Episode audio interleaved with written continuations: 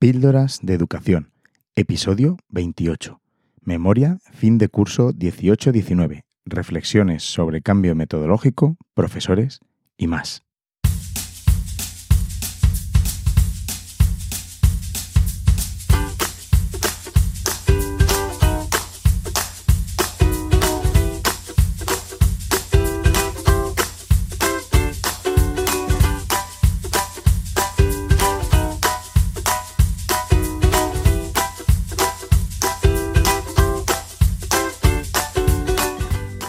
Estás escuchando Píldoras de Educación, un podcast sobre innovación y cambio educativo. Mi nombre es David Santos. Soy maestro y director de un colegio público de infantil y primaria. Juntos podemos mejorar nuestra práctica educativa un poco cada día. ¿Me acompañas?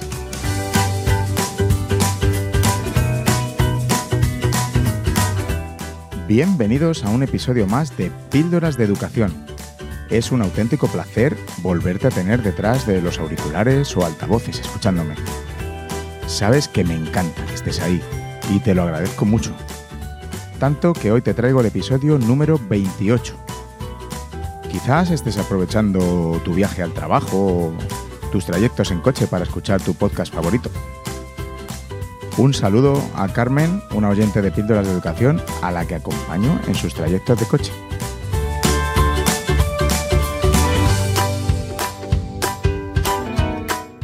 Seguramente estés escuchando esto cuando ya hemos dado las vacaciones a, nuestros alumnos.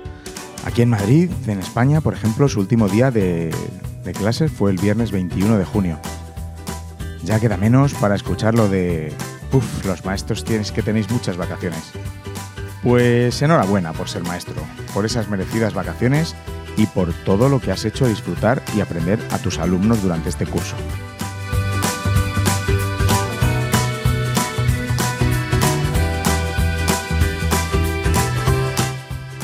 El episodio de hoy lo quiero dedicar a, ti, que eres opositor y estás en pleno proceso, en, plena oposición.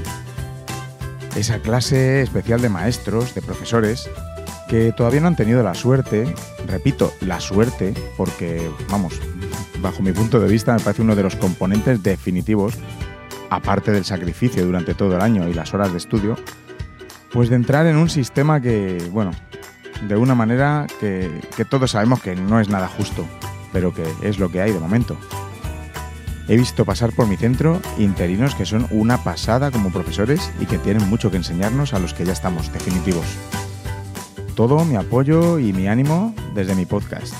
Espero que me puedas comentar después que has logrado la ansiada plaza. Este es tu año.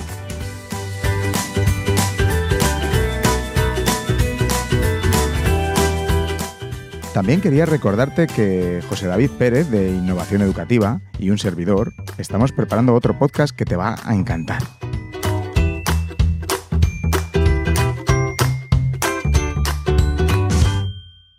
Si apuestas por la transformación en la educación, por las metodologías activas y te encanta o quieres mejorar tu competencia digital en el aula, sobre todo con las herramientas de G Suite para educación, este podcast te va, vamos, te va a chiflar. Apúntatelo en la agenda para comenzar el curso a tope.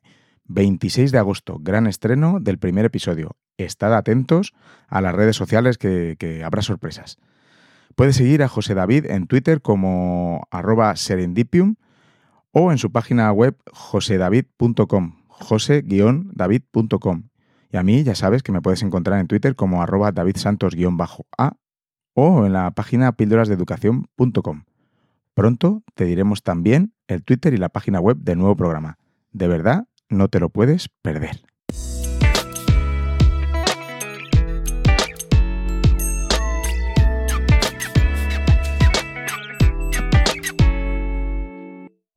Píldoras de educación. En el episodio de hoy voy a hacer una serie de reflexiones sobre cambio educativo, metodología, profesores, alumnos, bueno, y etcétera. Ya sabéis, a mi manera, a modo de, memoria, de fin de curso. Aviso, estas son mis opiniones y son tan válidas como las de cualquier otro. Pero bueno, pues este es mi espacio, es mi podcast y por supuesto voy a decir mi postura sobre todo lo que, lo que voy a hablar. Me encantaría tener muchas de vuestras opiniones al respecto, pero bueno, si todos los oyentes me dierais vuestra opinión sería casi imposible meterlo en este espacio, aunque me encantaría, me encantaría meterlas de haberlas tenido. Así que espero que nadie se sienta ofendido ni entrar en ninguna polémica, porque la verdad es que el año pasado, con un episodio parecido a este, eh, hubo alguno que lo escuchó y no le gustó lo que dije. Y bueno, pues luego ya sabéis, algunos usan las redes sociales de aquella manera, que hay gente que, que, solo usa las redes para difundir odio y calumnias, con lo bonito que es usarlas para compartir entre docentes y beneficiarnos unos de otros. En fin, bueno, repito que es mi opinión sobre cómo yo estoy viviendo la transformación de mi centro, eh, de centros que conozco y la educación en general. Mi opinión, que no es ni la mejor, ni sienta cátedra, ni pretende evangelizar, como alguno ha dicho también alguna vez. Después podréis comentar al, respecto y, por supuesto, con respeto y por las vías adecuadas, como Twitter, correo electrónico o la entrada del episodio en píldorasdeeducación.com. Y mucho mejor si me dejas un audio. Todas las opiniones las leeré o las pondré. Como digo, siempre que sean respetuosas y sin faltas de respeto. Bueno, pues eh, vamos a empezar. No os creáis que, van a rodar cabezas o, algo así, pero es que después de, la experiencia del, año pasado, en el episodio número 11, me ha parecido adecuado avisar de, bueno, de que simplemente se trata de mi opinión. Una opinión más.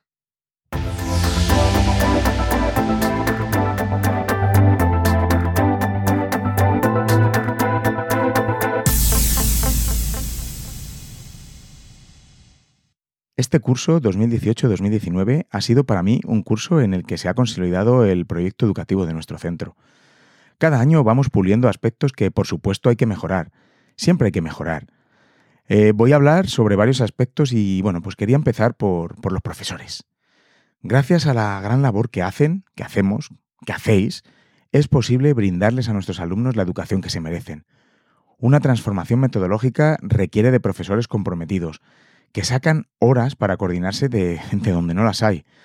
Porque, por ejemplo, trabajar mediante un enfoque de, ABP, de aprendizaje basado en proyectos, no es nada cómodo y requiere muchas horas de preparación y coordinación, y ya sin hablar de, de la formación previa. Todo esto si se quiere hacer bien, por supuesto. Mucho más cómodo es seguir la guía del libro de texto, donde tienes hasta las programaciones hechas. Sí, sí, Ahora habrá quien me diga que él sigue el libro de texto, pero que, se, que se le ocurra y hace un montón de actividades extras, etcétera, etcétera. Por supuesto que sí. Todos los que hemos trabajado siempre con libros de texto hemos hecho mil cosas para complementar. Pero el programar a partir de los intereses de tus alumnos requiere un plus. Y lo sabemos. Y no es cómodo. Te obliga a salir de tu zona de confort. Y claro, no todo el mundo está dispuesto a eso. Uno de los problemas que veo para construir un proyecto educativo de estas características es la entrada constante de profesores nuevos, sobre todo en los centros públicos, en los que la plantilla puede variar de un curso a otro debido al, pues, concurso de traslados, pues, puestos que no se cubren con profesores definitivos, eh, se hacen con, interinidades, eh, hay jubilaciones, bueno, etcétera. Todo esto está muy bien, pero lo más, lo más probable es que no entren con, la formación que, por ejemplo, en mi centro llevamos tiempo armando y, generalmente, como dije, mm, vienen profes que lo dan todo. Y es impresionante las maravillas y las cosas que, hacen y el gran esfuerzo para adaptarse al centro. Pero el problema viene con los que llegan y, y, es todo lo contrario. No están de acuerdo con la línea metodológica del colegio y bueno, pues, pues hacen un poco lo que, lo que, lo que pueden o lo que, o lo que quieren. Aunque tenemos un sistema en mi centro de, bueno, de talleres, de formación entre nosotros para salir adelante con el ABP y cooperativo, entre otras cosas, este tipo de profesores no entran en el juego y luego piden pues más flexibilidad y que no se imponga esta metodología. Y de verdad, nosotros no imponemos nada. Yo, en concreto, no impongo nada. No es nuestra filosofía imponer. Nuestra filosofía es llegar a acuerdos. Pero es que tenemos cada vez más familias que están en el centro por esta metodología y lo que no, puede, eh, lo que no se puede hacer es cambiar de modelo o de proyecto educativo cada vez que venga un profesor que no le guste. Los grandes proyectos educativos de los centros se cambian entre todos, analizando las cosas que funcionan y las que no. Repito, entre todos. No uno que llega y dice que los rincones, por ejemplo, pues, eh, trabajamos por rincones, pues no funcionan en su aula, o el ABP o el cooperativo. Justo, justo ese año que viene este profesor no funciona en su aula. Mm, mucha casualidad. Elegir entre todos, como se ha hecho en el colegio, compartir nuestras prácticas y hacer el esfuerzo de, adaptarse al entorno, al centro y a su idiosincrasia. No se puede llegar a hacer lo que no hacer nada por adaptarme a una metodología que no me gusta y encima pues decir que, que no funciona y bueno, pues y todo se va a venir al traste.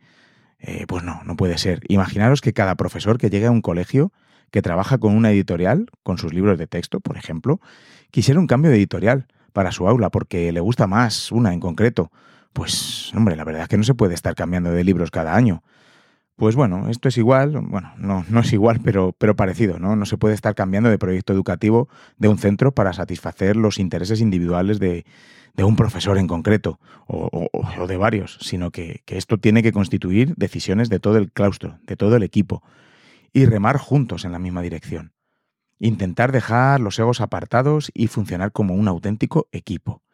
Esta es la manera en la que nuestros alumnos más se van a beneficiar. Los directores de los centros públicos no podemos elegir al personal que va a tirar del proyecto educativo. No voy a meter en, la discusión ni en el lío de si esto es bueno o esto es malo, que en el episodio 11 pues lo comenté en el mismo sentido y, bueno, había algunos hasta que, llegaron a insultar por las redes. Pero sí que es cierto que a veces mm, da algún que otro problema. Es un hándicap en el sentido que, he comentado anteriormente.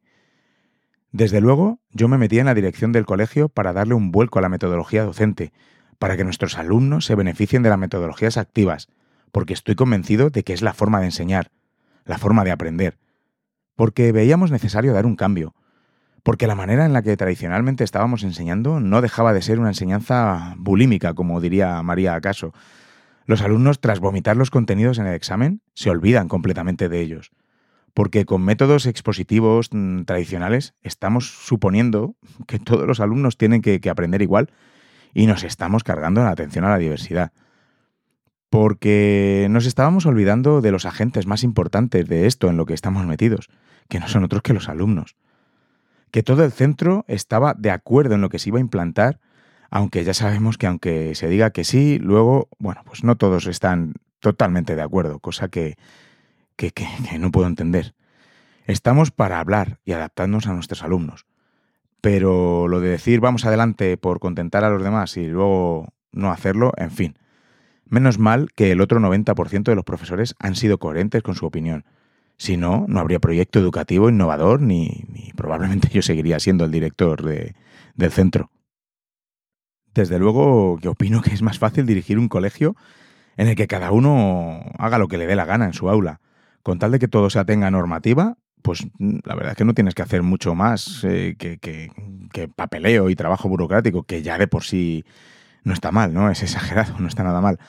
Pero lo incómodo es dirigir un centro en el que se quiere que suene una orquesta, en el que se intente trabajar como un centro y no como una suma de individualidades, sin ningún tipo de colaboración ni sentido. Eso cuesta más, porque sí, en nuestra profesión también afloran muchos egos y muchos a mí me vas a decir tú cómo hacer las cosas. Profesores que no les gusta nada que entren en su aula o, incluso colaborar y compartir, como si tuvieran algo que esconder. La mayoría en mi claustro son todo lo contrario, afortunadamente. Además, eh, hemos organizado unas jornadas en las que decidimos a qué, compañeros, a qué compañeros queremos ver para aprender de ellos. Les vemos en sus aulas y su, cómo, cómo aplican sus, las metodologías que estamos aprendiendo. No nos ha salido bien del todo este curso porque, bueno, al final no hemos tenido mucho tiempo de implementarlo y porque, bueno, Mm, ¿Sabéis quién cubre las bajas de los profes que faltan, no? Pues sí, eso, los mismos profes del centro. Entre bajas por enfermedades y días de libre disposición que, que, ahora existen aquí en la Comunidad de Madrid, pues bueno, pues las constantes sustituciones han sido una dificultad añadida. Y al final, pues nada, ha sido imposible que todos los que habían pedido ver a compañeros pudieran hacerlo. Comenzaremos el próximo curso desde septiembre, porque pienso que es un modelo que, va a funcionar, el compartir y el ver a otros compañeros. Desde aquí, mi más sincera enhorabuena a los profesores de mi centro, sobre todo, y en general de todos los centros que están tirando del carro por hacer una escuela mejor y que creen que otra educación es posible. Hay que seguir por ese camino, de verdad. Enhorabuena.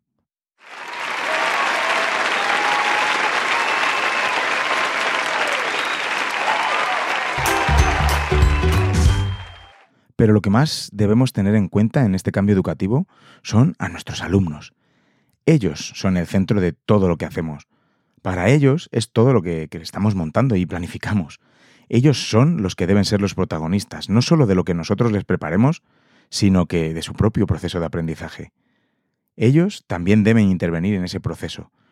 Tienen mucho que decir. Lejos tienen que quedar los tiempos en los que los niños eran sujetos pasivos y el profesor era el, el que todo lo sabe y, encima no se calla. Profes, dejad hablar a vuestros alumnos, escuchadles, tienen muchísimo que decir y muy interesante. Sed los guías silenciosos de su aprendizaje. Debemos cambiar nuestro rol, pero ahora es más importante que nunca este, este papel del profesor. Con enfoques como el aprendizaje basado en proyectos, hacemos que nuestros alumnos sean los auténticos protagonistas, pero además de verdad. Ellos son los que eligen los proyectos, los temas sobre los que trabajar. Por supuesto, luego estamos los profesores que somos los que guiamos y damos sentido a todo esto organizamos sus intereses alineándolo con los estándares de aprendizaje y las competencias. Nos guste más o menos, debemos seguir las directrices que nos marca la ley que tengamos en este momento. Pero no hay que preocuparse, pues, se puede, todo se puede hackear, entre comillas, todo para que, que cumpla la ley y seguir aplicando metodologías activas en el aula. Lo que hemos notado desde que aplicamos este tipo de metodologías es que los alumnos están muchísimo más motivados y son más felices en las aulas. Y esto es muy importante. En cuanto a resultados, para los que les interese el tema, hemos comprobado que al menos son iguales que en grupos anteriores que, trabajaban de una manera más tradicional, aunque en la mayoría de los casos sí que son los resultados mejores. Un aspecto que ha mejorado mucho con la aplicación de aprendizaje basado en proyectos y cooperativo es la atención a la diversidad. Los apoyos eh, ahora se pueden realizar dentro del aula, otra, otra cosa es la, nuestra profesora de pedagogía terapéutica apenas saca alumnos de, la clase para trabajar con ellos solos, con excepción de, de algunas sesiones en específico. Los alumnos de necesidades se sienten mucho más integrados en su clase, porque el ABP les permite ir a su ritmo, sin que se sientan sobrepasados por un ritmo de clase, como, como la tradicional, en la que el profesor da, imparte su clase y no mira quién se queda atrás. Construyendo los alumnos su aprendizaje nos permite que vaya alcanzando los objetivos que nos marquemos cada uno a su ritmo y a su manera. Y no me refiero a atención a la diversidad exclusivamente a los niños con necesidades, sino que de esta manera eh, atendemos a todos los ritmos de aprendizaje que podamos tener en el aula. Por supuesto, todo esto no es un mundo ideal y se van a solucionar todos nuestros problemas. Siempre tendremos al alumno disruptivo que quiere llamar la atención, eh, alumnos que les cuesta entrar en el juego del aprendizaje cooperativo, etc. Pero sí es cierto que todo esto se reduce de una manera notable aplicando metodologías activas, porque ellos son los que están investigando, debatiendo, colaborando, y, no solo es el profesor el que se pasa la sesión hablando. Se está trabajando por proyectos en mi centro hasta tercero de primaria, y bueno, hay ciertas dudas en algún que otro profesor de que esto funcione con los cursos más altos. Yo estoy seguro de que esta es la forma de abordar los aprendizajes. Y los proyectos, cuanto más interdisciplinares y reales sean, mejor. He visto grandes profes hacer cosas increíbles con alumnos de secundaria e incluso en la universidad. Los que lo que estamos haciendo en el colegio es imparable y los alumnos de los cursos bajos que están aprendiendo de esta manera van a desarrollar, o bueno, mejor dicho, están desarrollando unas destrezas y unas competencias y habilidades y les estamos dando unas herramientas que sería imposible dárselas de otra forma. Este curso hemos visto alumnos muy activos, entusiasmados, trabajando en sus proyectos, aprendiendo casi sin querer, como me decía alguna mamá emocionada, emocionada de, de cómo estaba aprendiendo su hija. Como dije en el apartado de profesores, quizá requiera más esfuerzo por parte del profesor, eso es indudable, pero merece la pena ver lo que conseguimos con nuestros alumnos. De verdad, si dudas meterte en este jaleo de las metodologías activas, de, innovar un poco en tu aula, pero meterte en serio, formándote primero y teniendo fe en que esto va a funcionar, cuando veas los resultados, solo te vas a echar para atrás si, no sientes realmente la, vocación. Afortunadamente la mayoría de los docentes somos vocacionales y amamos eh, nuestro trabajo. Pero siempre hay una minoría que, que, hace mucho daño, y no lo digo porque usen una metodología u otra, simplemente por, porque hay alguno que, bueno, pues tiene una dejadez, eh, el trato a los niños y, trabajar solo para cobrar a fin de mes. Pero ojo, por supuesto que todos trabajamos para cobrar, pero creo que, que ya sabéis a lo que, a lo que me refiero. Seguimos con mis reflexiones y elucubraciones sobre la transformación metodológica. Espero que lo que cuente de, errores y aciertos en mi centro te, pueda valer. Con que me digas que te ha servido una sola frase de todo lo que te estoy contando, pues de verdad ya estaré feliz. Hemos hablado un poco de los profesores y de los alumnos. Vamos a meter ahora en la ecuación a las familias, que por supuesto son una parte importante también en el proceso de enseñanza y aprendizaje. Uno de los pilares del proyecto educativo en mi centro es la apertura de puertas y colaboración con las familias. Uno de los aspectos que, hacen avanzar cualquier proyecto educativo es la motivación, la motivación de todos los agentes que, que actúan en él. Teniendo de nuestro lado a las familias, todo va a ser mucho más fácil. Además, la motivación de nuestros alumnos es mayor al ver que su papá, su mamá, su abuelo pueden colaborar activamente en la vida del centro. Hemos notado que desde que colaboran nuestras familias en el día a día del colegio, valoran mucho más nuestra labor, y así me lo han hecho saber en, varias reuniones. Están encantados de participar en las distintas actividades que, les proponemos. Os voy a decir algunos ejemplos de actividades en las que nuestras familias colaboran dentro del colegio. Una parte importante del desarrollo de, los proyectos que hacemos son las exposiciones orales. Pues bueno, pues les invitamos a, los, a las familias de, oyentes a dichas exposiciones para que vean, escuchen a sus hijos exponiendo eh, todo lo que han aprendido durante el desarrollo del proyecto. Otro formato que nos ha ido bastante bien es la formación de talleres internivel. Es decir, se mezclan alumnos de distintos cursos para realizar unos talleres sobre un proyecto común. Aquí invitamos a las familias también para que se encarguen de ayudar y echar una mano en los talleres. Les encanta. También nos, gusta decorar los pasillos y las aulas con, las aulas con motivo de, los distintos proyectos que se estén trabajando. Las familias vienen encantadas a ayudar con dicha decoración. Incluso nos proponen talleres de decoración con los propios alumnos para que se, involucren más si cabe. Juntos hacemos, la verdad, cosas increíbles. Os dejo en las notas del episodio algunas de las decoraciones que nos han hecho este curso en los distintos proyectos a lo largo del año. También hay en muchas ocasiones así puntuales en las que invitamos a las familias a entrar en las aulas y participar. De verdad representan momentos preciosos de interacción y aprendizaje.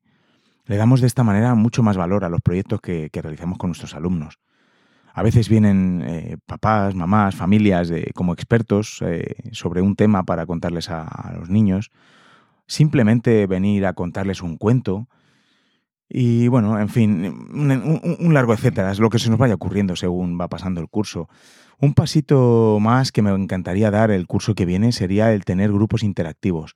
Eh, me explico, nosotros trabajamos por rincones hasta tercero de primaria, que es hasta donde actualmente está implementado el, el, ABP y, trabajar sin libros de texto. Sería ideal que vinieran padres a encargarse de, de algún rincón en específico, colaborando así más, más regularmente. Por supuesto, Siempre existen familias que no están de acuerdo con esta metodología de trabajo y ponen alguna pega. Pero a día de hoy representan, la verdad, una minimísima parte de todas las familias que, tenemos en nuestro colegio. Eh, luego está, por supuesto, viniendo familias nuevas interesadas por, el proyecto educativo. Es decir, buscan, buscan este tipo de, proyectos y quieren traer a sus hijos al colegio. Luego hay otras familias que, aunque no lo dicen, su problema es ver una mezcla de culturas y razas en el centro. Bueno, algunos sí lo ha dicho, pero otros ponen alguna excusa para, irse del colegio. O incluso venir a ver el proyecto educativo y les encanta y luego, bueno, pues no traer a su hijo por, por esta razón. Yo lo tengo claro, tengo a mis dos hijos en mi colegio y es el mejor sitio donde pueden estar. Y evidentemente, si no lo digo yo, no sé quién lo va a decir. La diversidad nos hace mejores más tolerantes, aprendemos unos de otros, en fin, no voy a hablar de este tema ahora, pero nuestro proyecto educativo también es lo que es gracias a los que formamos parte de él, y eso es diversidad de pensamientos, de vivencias, de culturas, de razas. Entre todos nos retroalimentamos y aprendemos. Y esto es lo que hace el que el plan de convivencia sea un éxito. Por eso, las familias que realmente tienen ese problema con la diversidad, prefiero que se vayan al centro donde creen que sus hijos van a estar mejor, porque al final, quedándose, nos van a hacer más daño que otra cosa, aparte de no estar felices en el colegio. Y yo realmente quiero que alumnos, familias y profesores sean felices aquí. Pero tenemos mucha suerte porque tenemos familias súper implicadas y una, una asociación de padres con, las que, con la que colaboramos estrechamente y defienden nuestro proyecto educativo con uñas y dientes. Desde aquí, vamos, mi saludo, mi, mi sincera enhorabuena y mi aplauso a la labor que, hace el AMPA de, nuestro centro y, bueno, de todos los centros que, estén colaborando con, con, su, con su asociación de padres. Porque la verdad es que representan un gran trabajo y encima lo hacen por amor al colegio, sin cobrar un céntimo. De verdad, gracias de corazón. Voy a hablar ahora brevemente de, ciertas instituciones que, influyen en el devenir del centro curso tras curso. Una de ellas es el ayuntamiento del municipio o ciudad en la que esté el colegio, y otra, pues por supuesto, es la administración. He dicho que voy a comentar brevemente porque la verdad es que no estoy nada contento con cómo se desarrollan las cosas en general con estos agentes, en mi caso en particular. El ayuntamiento debe estar para dar impulso a los centros, ayudar en lo que se necesite, con programas pues para alumnos, para familias, centros, etc. Pues bueno, he tenido la mala suerte de estar en una localidad que parece que quieren que se nos caigan encima los colegios públicos. Llevamos más de cuatro años sin que nos hagan obras importantes, y estamos hablando de edificios de más de 35 años. Los arreglos de mantenimiento tardan una eternidad en hacerlos. Damos una incidencia y, parece que, no le llega a nadie. Eh, tengo una pequeña anécdota, bueno, una anécdota. Tengo un, bastante enfado porque el año pasado, por estas fechas, antes, eh, finales de mayo, tocaron unos diferenciales que dijimos que tenían que arreglar, eh, los dejaron mal y esto provocó que la mayoría de aparatos electrónicos de una planta entera se echaran a perder, altavoces, proyectores, etc. Así que, pues ahí vino la segunda reclamación pero vinieron, el, vinieron los del seguro del ayuntamiento y nos dijeron que no hay problema, así que llamamos a una empresa para que nos reemplazara todos los aparatos dañados. Pues bien, ha pasado un año y la empresa no ha cobrado todavía el dinero que de, los arreglos y, las sustituciones de los aparatos y, dispositivos que se dañaron y me dicen que está parado por no sé qué papeleo, por no sé qué, que está en intervención, en intervención cuando ya tienen el dinero desde por lo menos noviembre. En fin, os cuento esto como ejemplo de, la dejadez del ayuntamiento con respecto a los colegios públicos de mi zona. Me consta que en otros municipios cercanos los ayuntamientos hacen una buena labor y tienen a los centros bien cuidados y atendidos. Y bueno, pues la verdad es que no me importa decir que se trata del ayuntamiento de Majadahonda, en Madrid, yo ya no sé cómo hacer para que la empresa que hizo los arreglos, por ejemplo, cobre o que nos hagan las obras que, un edificio con la edad que tiene necesita. En fin, no sé si poner un tuit y, ya así funcionaría porque por los, por los cauces regulares ya no nos hacen ni caso. ¿Qué pensáis vosotros al respecto? Y bueno, lo de la administración, la burocracia, el programa Raíces en la Comunidad de Madrid que, quieren implantar, que tiene muy buena pinta, pero no lo único que hace es darnos, más darnos más, mucho más trabajo porque no está bien implementado, no salen listas, eh, en fin, bueno, nos hacen trabajar mucho más. Programa Accede de gratuidad de libros de texto, que, que se supone que es una cosa buena, pero que a día de hoy no es más que un quebradero de cabeza, de cambios de opinión, de, eh, bueno, en fin. Hace que todo esto hace que nuestra labor en los centros, sobre todo la de los directores, en los equipos directivos, sea un cúmulo de papeles sin sentido, repetitivos. Cada curso tenemos menos tiempo para dedicarnos a lo que realmente importa, que son nuestros alumnos y nuestros profesores. Y podría hacer, bueno, en fin, un, prácticamente un episodio por cada una de las cosas que he mencionado con sus despropósitos y quedarían bastante largos. Pero quiero que el tono de mi podcast siga siendo eminentemente positivo, así que, bueno, lo dejaremos ahí. Uno de los quebraderos de cabeza que tenemos para sacar los proyectos del centro adelante, y como nos pasa a todos, es la falta de tiempo para la coordinación eh, entre los maestros. El sacar adelante este tipo de proyectos educativos, eh, bueno, y cualquier proyecto educativo en realidad, y afrontar un cambio metodológico requiere, como es lógico, una planificación y una máxima coordinación entre todos. Pero el tiempo en el centro es el que es. Además, no nos sobran ni los profesores ni los recursos y hay que cumplir ciertos requerimientos, algunos absurdos, que pone la, inspección educativa. Si algo tengo claro es que todo esto sale adelante nada más que por la motivación, el esfuerzo y las horas fuera del colegio que dedican los profesores que están tirando del carro de nuestro proyecto educativo es realmente digno de mención, de verdad. Son ellos los que creyendo en este precioso proyecto educativo sacan horas de donde no las hay para que todo vaya rodado. Este curso se han hecho unos proyectos espectaculares en los cursos en los que ya estaba implementada esta metodología. Y me refiero a, todo, toda la estructura de los mismos y todo lo que, han podido adquirir nuestros alumnos. Mucho más que, que meramente lo que, lo que nos marca la ley. Es impresionante. Ahora voy a valorar las formaciones que hemos realizado este curso para seguir con paso seguro eh, con la implementación del proyecto. Como es evidente, una transformación en un centro requiere de una formación, de un plan de formación riguroso y, bueno, y ambicioso. La formación permanente del profesorado es muy importante, ya que debemos adaptarnos a los nuevos tiempos y, no quedarnos anclados en métodos de, años atrás, ¿no? O de siglos atrás. Siempre lo he comparado con la medicina. Ahora mismo no nos operaríamos con técnicas de hace 20 años. Todo ha evolucionado y ha mejorado. ¿Por qué en educación no podemos evolucionar? En el centro llevamos al menos cuatro años formándonos en aprendizaje basado en proyectos, en aprendizaje cooperativo y bueno, en distintas metodologías activas, además de en el uso de iPads, de Chromebooks y herramientas de G Suite para, para nuestros proyectos.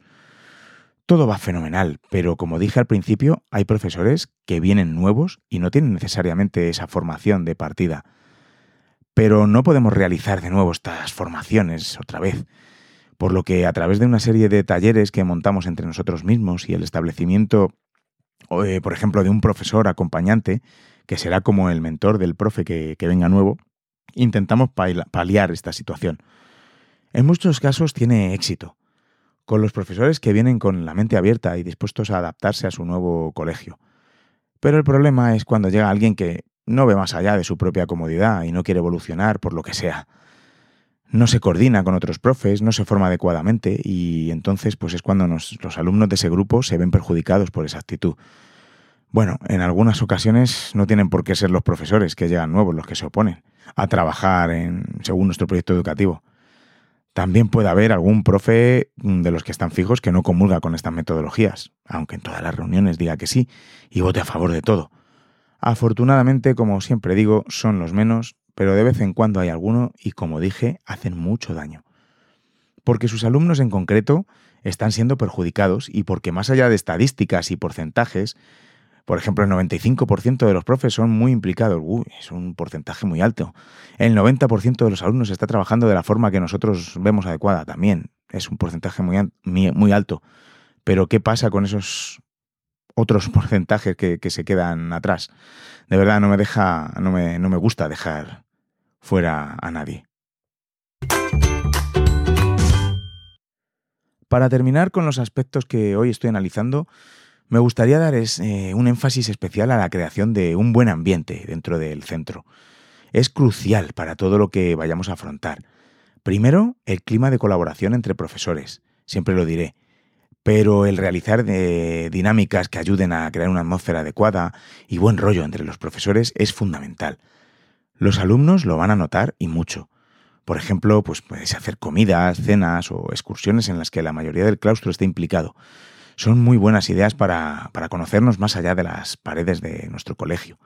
Nos permite conocernos mejor y quizá hablemos de cosas que no sean del colegio. Bueno, solo quizá. Otro aspecto importante en la creación de un buen ambiente, un ambiente adecuado, es el clima del aula.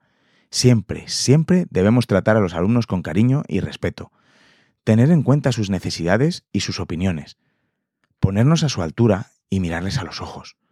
No, el profesor no siempre tiene razón. Empecemos con una escucha activa de nuestros alumnos. Todo irá mucho mejor en clase y ellos te respetarán incluso más. Lo mismo ocurre con las familias. Ya sé que hay familias que nos lo ponen muy difícil, pero creando un clima de colaboración, abriendo nuestros centros y nuestras aulas a su participación e intentar empatizar con sus situaciones, Estoy seguro que con eso reduciremos el número de familias con las que tenemos que pelear, que evidentemente, pues, siempre habrá.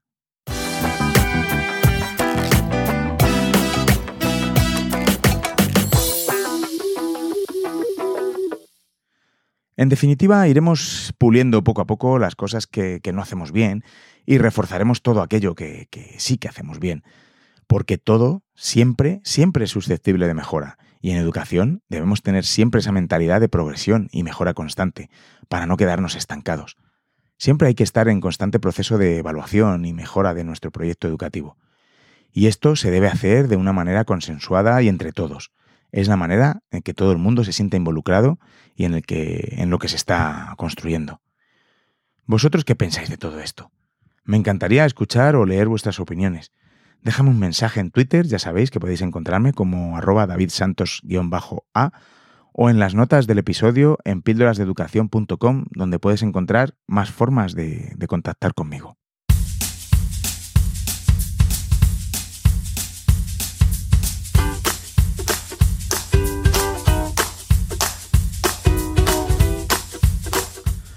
Pues hemos llegado al fin del episodio número 28.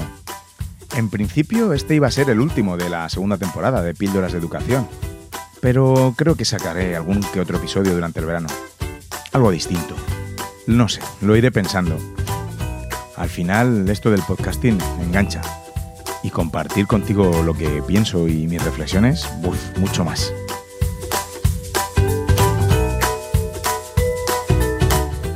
Necesito que este verano descanses y disfrutes con tu familia o con tus amigos, con quien tú quieras, pero quiero que intentes desconectar para volver con más fuerzas y nuevas ideas para tus alumnos en septiembre. Es necesaria y fundamental esta desconexión para que tu cerebro genere geniales y nuevas ideas para innovar en tu clase. Así que si estás en la playa, en la montaña o estés donde estés de vacaciones y por ejemplo se te ocurre algo, apúntalo donde sea, en una aplicación de notas de tu móvil mismamente, y vuelve a, esa desconexión y a disfrutar de tus vacaciones. De esta manera podrás ir vaciando, descargando tu cabeza con la tranquilidad de que tienes apuntada esa fenomenal idea que se te ha ocurrido.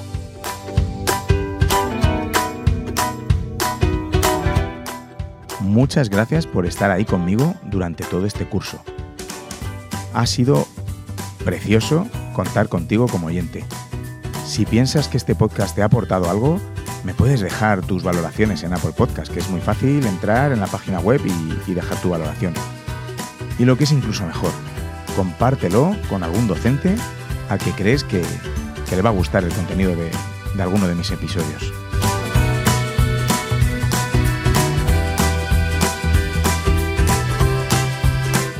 Mucho ánimo a los opositores que estáis pasando por el proceso de selección. Espero que me escribáis, como os dije, diciéndome la plaza que habéis conseguido. Muchísima suerte. Este episodio ya dije que está dedicado a vosotros, a por todas. Muchas gracias por escuchar y hasta el próximo episodio.